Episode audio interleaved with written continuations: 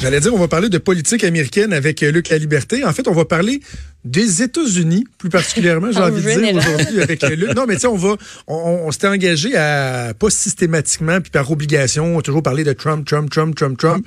Euh, on en a parlé mardi. Je suis certain qu'on va en reparler la semaine dernière. Mais là, il y a quelque chose d'assez intéressant. Tu vas me parler du baseball majeur qui s'invite dans Ben, le débat public voilà. aux États-Unis et même Baseball- les politiciens qui parlent la bande aussi s'impliquent. Qu'est-ce qui se passe? Voilà, baseball majeur, puis un peu de un peu de politique, parce que les démocrates en campagne électorale, ceux qui font campagne pour l'investiture actuellement, en ont parlé. Mais au niveau des États, au plan des États, il y a un certain nombre de politiciens qui se mêlent de ça aussi. Grosso modo, de quoi il s'agit, puis puis je me suis fait un peu plaisir en même temps. Il y a un Ben petit oui. côté égoïste ce matin. Je ben- suis- je suis un ancien joueur de baseball, un maniaque de baseball. J'adore. aussi. Voilà. Donc, euh, je, je me suis tourné vers ça parce que le baseball majeur annonçait il y a pas tellement longtemps son désir de revoir l'ensemble du fonctionnement du réseau de filiales. Et il y a 42 équipes actuellement qui stressent beaucoup parce que au-delà de leur attachement au baseball majeur, le baseball mineur permet à bien des communautés aux États-Unis de se rassembler. Le terrain de baseball, c'est bien plus que le seul match de baseball. Ça fait partie de la culture américaine. On va partager un hot dog ou une bière, mais on se rassemble là, on jase de choses et d'autres, puis on, on est étiqueté carrément à notre équipe. Puis il y a des retombées économiques importantes pour de petites localités. Moi, je pense, pour avoir discuté avec Michel Laplante, entre autres ici, pour les Ah oui. de Québec, quand on joue aux États-Unis ou dans d'autres petites localités, on est de plus en plus attaché à ces équipes-là. Puis Michel, ben, c'est le baseball indépendant. On imagine en plus quand on a des chances de voir des joueurs qui vont éventuellement percer euh, les, les, les rangs dans les majeurs, mais ça peut être intéressant de... de C'est ça, parce que lorsqu'on parle des filiales, c'est les clubs écoles Voilà, les, des clubs équipes écoles. euh, du baseball majeur. Et, et tiens, je référais à Michel Laplante. Je me souviens qu'on a déjà discuté parce qu'il était venu parler baseball au, au cégep à un moment donné. Puis on, on se disait, les, euh, il y a une disparité épouvantable entre les salaires du baseball majeur, les conditions de travail des joueurs professionnels et ceux que carrément on exploite au sein du réseau de filiales. Euh, puis on pense à des joueurs américains, mais on pense aussi à tous ceux qui viennent de l'étranger. On a de plus en plus de joueurs qui, qui tentent de percer euh, l'alignement dans les dans les majeurs. Puis ces gens-là souvent crèvent de faim ou pas loin. Il faut vraiment être passionné de baseball pour faire le parcours dans les. dans Ah oui, parce qu'il y en a que pendant la saison morte, ça leur- il faut qu'il y ait d'autres emplois. Là. Oui, voilà. Puis ce que je dis un peu, c'est quand le baseball majeur intervient, on dit le baseball majeur dit on est conscient que les joueurs sont pas bien payés. Donc ce qu'on va faire nous, c'est on va éliminer un certain nombre d'équipes. Puis on coupe le financement à des équipes. faut que les équipes s'assument. Actuellement, le baseball paie les salaires des joueurs et le salaire du personnel. Les, les ceux qui travaillent directement pour l'équipe ou encore euh, le, le gérant, les assistants, donc les entraîneurs. Eux sont payés par le baseball majeur. Tout le reste, le, le terrain, l'équipement, l'entretien, c'est payé par les localités ou par l'équipe qui, qui joue. Donc le baseball a dit écoutez, nous on pense à se retirer de tout ça, puis on verra ensuite comment on va redistribuer l'argent aux joueurs puis aux équipes qui vont survivre. C'est pas comme ça qu'on le formule, là, ça c'est moi qui le dis de cette, cette manière-là. Mais donc grosso modo, ensuite on verra comment on répartit un peu mieux la situation. Et là les joueurs et les équipes se sont mis à paniquer parce qu'on a des intérêts communs. D'abord les localités ont dit attendez un peu, le combien d'équipes vont disparaître puis à qui vous coupez les vivres exactement. Et il y a des localités qui ont demandé à leurs représentants dans les circonscriptions de dire écoutez nous euh, puis il y a des même des mesures bipartisanes là, qui ont été votées ou des, des, des, des- l'équivalent de pétitions euh, de républicains et de démocrates ensemble qui disent non non faut pas retirer l'équipe à la, à la communauté. Puis les joueurs de leur côté eux sont déjà avec, dans un bras de fer avec le baseball majeur parce qu'ils disent on veut être considérés comme des salariés Euh, parce que maintenant vous nous payez un cachet par année et un joueur de baseball dans les mineurs là, ce que j'ai pu les, les derniers chiffres il y a peut-être des gens qui ont des chiffres plus précis là, mais on est entre 5000 et 5500 pour une saison de baseball pour un joueur. Donc, euh, on dit, ben, euh, on n'est pas suffisamment payé. Puis là-dedans, vous ne payez pas pour le camp d'entraînement. Si on fait de la représentation qui implique des heures supplémentaires, vous ne nous payez pas. Et pour les joueurs, ben, il y a eu euh, un rebondissement intéressant. Il y a un tribunal de Californie qui euh, travaillait sur un dossier connexe et qui, grosso modo, dans son jugement, donne raison aux joueurs en disant, ben, ces gens-là doivent être considérés comme des salariés. Donc, pour le baseball qui veut se départir, puis c'est vrai, dans les filiales, le nombre de joueurs qu'on a à payer, c'est énorme, mais dans des conditions qui sont très, très difficiles. Donc, tout ça pour dire, il y a des localités qui, qui manifestent actuellement. Il y a des joueurs qui euh, s'inquiètent bien sûr de leur sort, de leur avenir. Et parmi les politiciens euh, qui ont saisi la balle au bon, parce qu'on y retrouve des thèmes parfois qui nous sont chers, il y a Elizabeth Warren et Bernie Sanders. On a dit, regardez ce qu'engrange comme profit les richissimes propriétaires des équipes de baseball. Et vous avez là un bel exemple de la voracité, d'excès du capitalisme. Et ça se fait au détriment de joueurs qui ne gagnent à peu près rien. Et si on peut s'attendre de Sanders et de Warren, est-ce qu'on exploite ces thèmes-là? Reste que l'inquiétude a gagné beaucoup de gens au niveau des États, moins au niveau national, mais de gens qui se disent il faut mieux répartir la richesse. Et dernière dernière petite anecdote ou information en lien avec ça, le baseball majeur va renégocier bientôt son contrat de travail avec les joueurs. Et ben on a interpellé le syndicat des joueurs aussi parce qu'on a dit le salaire moyen dans le baseball en 2017, il passait le cap du 4 millions de dollars par année. Ça c'est le salaire moyen. Donc quand on est rendu au Chris Sale, David Price et et on vient de signer un joueur, Garrett Cole. C'est ça, Garrett Cole, c'est ça que je cherchais. Garrett Cole, qui était avec les Astros de Houston, s'est fait offrir par les Yankees de New York. Tenez-vous bien, là.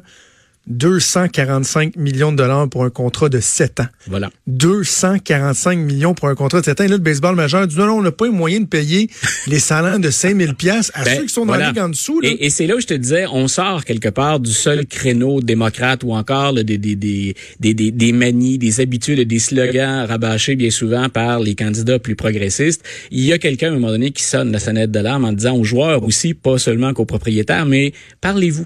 Parlez-vous parce qu'il y a des gens qui crèvent de fin. Puis il faut vraiment rêver et manger du baseball, d'ailleurs, parce que souvent on peut pas manger autre chose à ce salaire-là. Donc il faut vraiment avoir un appétit de, de, de réussite qui, qui, est assez incroyable pour parvenir au sommet. Et je me souviens, je te répète encore ça, mais avec Michel Laplante qui a œuvré lui dans, dans le réseau des filiales, il dit il y a des gens là-dedans, il faut, faut vraiment s'accrocher, il faut avoir les nerfs solides, puis il faut être prêt à vivre maigre pendant beaucoup d'années pour parvenir à réaliser le rêve. C'est pas tout le monde qui perce l'alignement à 17 ou à 18 ans, puis il y a des joueurs qui traînent dans les réseaux beaucoup plus longtemps que ça.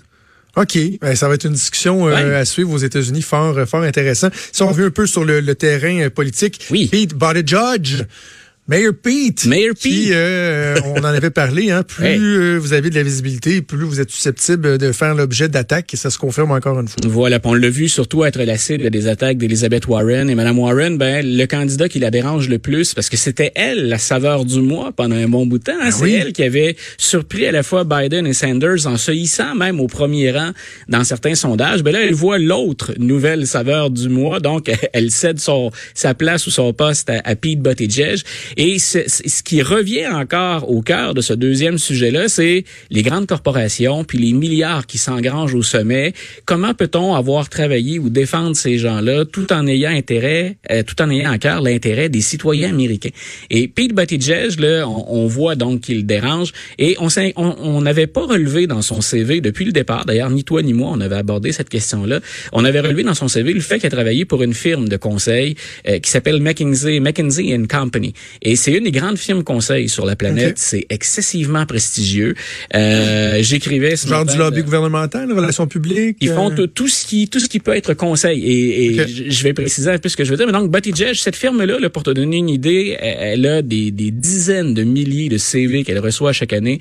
Elle ne retient qu'un seul pourcent des gens qui déposent des CV. Et tous ces gens-là sont des, des boursiers ou des gens qui ont des, des, des parcours presque parfaits au sein des plus grandes universités. Donc Buttigieg, pour lui, quand il souhaite lancer sa carrière en 2007, on peut imaginer l'attrait que ça représente pour lui une compagnie ben comme celle-là. Maintenant, ce qu'on fait ressortir, c'est ben écoutez, euh, M. Buttigieg, vous avez travaillé pour McKinsey euh, 2007-2010. Vous avez fait quoi pour eux? Puis euh, vous avez eu quel type, quel genre de client avez-vous conseillé? Parce que McKinsey, une des choses qui ressort, euh, et il y a eu des enquêtes carrément sur le travail de cette compagnie-là, c'est qu'elle fait beaucoup d'argent auprès de régimes autoritaires. Donc, on a conseillé, par exemple, le prédécesseur de M. Zelensky en, en Ukraine. Euh, puis Paul Manafort, qui est derrière les barreaux actuellement, ouais. euh, œuvrait aux côtés de McKinsey, en considérant quel genre de travail oh. vous avez fait pour refaire l'image euh, du, du, président ukrainien. On a travaillé avec la Russie, euh, on a travaillé avec la Chine, on a travaillé avec la Turquie. Donc on dit ben euh, quel est quel est le code d'éthique puis quels intérêts défend-on quand on travaille chez McKinsey Et McKinsey dit non, nous on n'a rien fait qui va contre qui, qui est en opposition avec nos valeurs. Et bien sûr la question suivante c'est parlons de vos valeurs.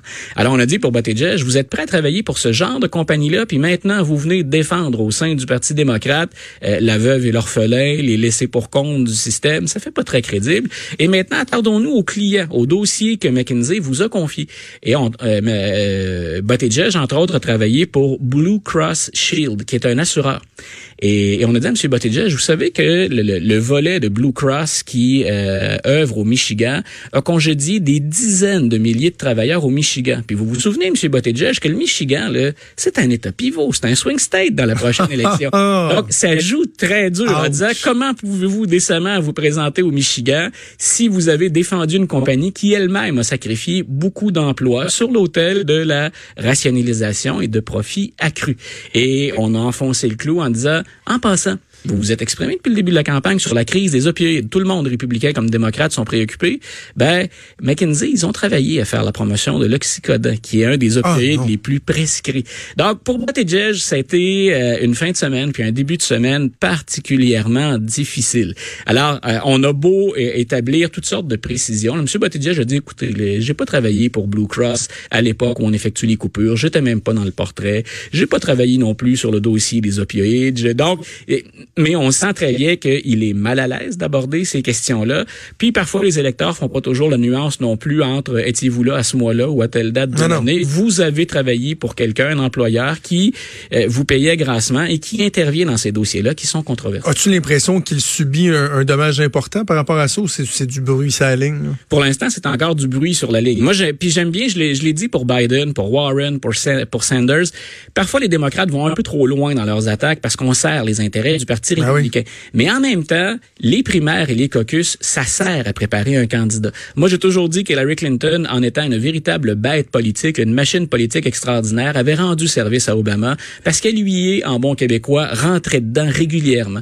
Et ça ne fait que mieux préparer Obama à répondre en 2008 aux attaques ou aux critiques de son adversaire John McCain. Donc, c'est important de voir comment Biden réagit actuellement là, quand on le remet en question, quand on le pousse. C'est aussi important de voir Buttigieg qui, jusqu'à maintenant, un peu sur une vague, on l'avait ménagé. Ben écoutez, euh, Donald Trump va pas vous épargner, M. Buttigieg, si jamais vous parveniez à vous imposer c'est bien. c'est comme un test. C'est bien qu'on vous voilà, c'est un test. C'est bien qu'on vous brasse la cage à l'occasion. Prochaine étape là, pour les démocrates, c'est quoi? On est rendu où On va avoir un débat la semaine prochaine. Ok. Donc le, débat du mois de décembre. Puis ensuite, moi, je, commence à avoir de plus en plus hâte. on en a fait beaucoup de débats, puis encore, à mon avis, trop de candidats.